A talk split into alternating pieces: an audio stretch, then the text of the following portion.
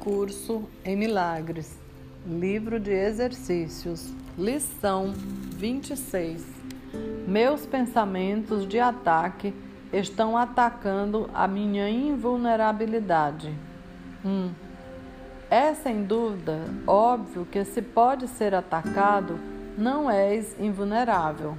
Vês o ataque como uma ameaça real. Isso é assim porque acreditas que realmente podes atacar.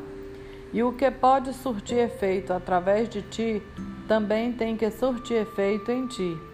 É essa a lei que em última instância te salvará, mas estás usando-a equivocadamente agora.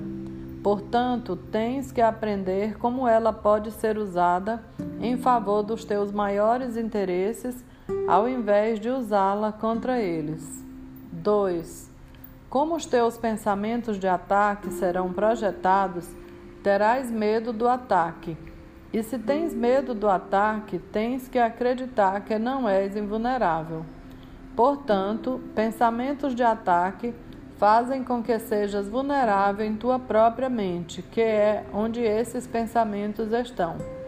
Pensamentos de ataque e invulnerabilidade não podem ser aceitos juntos.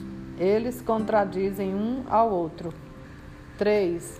A ideia para o dia de hoje introduz o pensamento de que sempre atacas a ti mesmo primeiro. Se pensamentos de ataque necessariamente acarretam a crença em que és vulnerável, seus efeitos te enfraquecem aos teus próprios olhos. Assim, atacaram a tua percepção de ti mesmo e por acreditares neles, já não podes acreditar em ti mesmo. Uma falsa imagem de ti veio tornar o lugar do que és. 4. A prática da ideia de hoje te ajudará a compreender que a vulnerabilidade ou a invulnerabilidade é o resultado dos teus próprios pensamentos. Nada exceto os teus pensamentos pode atacar-te. Nada exceto os teus pensamentos pode fazer-te pensar que és vulnerável. E nada exceto os teus pensamentos pode te provar que isso não é assim. 5. Seis períodos de prática são requeridos para a aplicação da ideia de hoje. Dois minutos inteiros devem ser dedicados a cada um, embora o tempo possa reduzido para um minuto se o desconforto for grande demais. Não o reduzas mais do que isso. 6.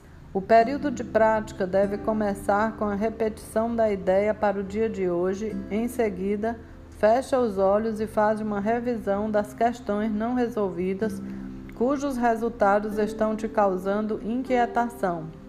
A inquietação pode assumir a forma de depressão, tormento, raiva, um senso de imposição, medo, pressentimento ou preocupação, qualquer problema ainda sem solução que tenda a ser recorrente em teus pensamentos durante o dia é um sujeito adequado. Não serás capaz de considerar muitos deles em qualquer um dos períodos de prática pois deves dedicar a cada um mais tempo do que o usual. A ideia de hoje deve ser aplicada como segue: 7. Primeiro cita a situação. Eu estou preocupado com. Em seguida, rever todos os resultados possíveis que tenham te ocorrido. A esse respeito, que tenham te causado inquietação referindo-te a cada um de modo bem específico, dizendo: Tenho medo de que aconteça. 8. Se estiveres fazendo os exercícios adequadamente, deverás ter umas cinco ou seis possibilidades aflitivas para cada situação que usares, e possivelmente mais. É muito mais útil examinares por, por completo algumas poucas situações do que tocar em um maior número.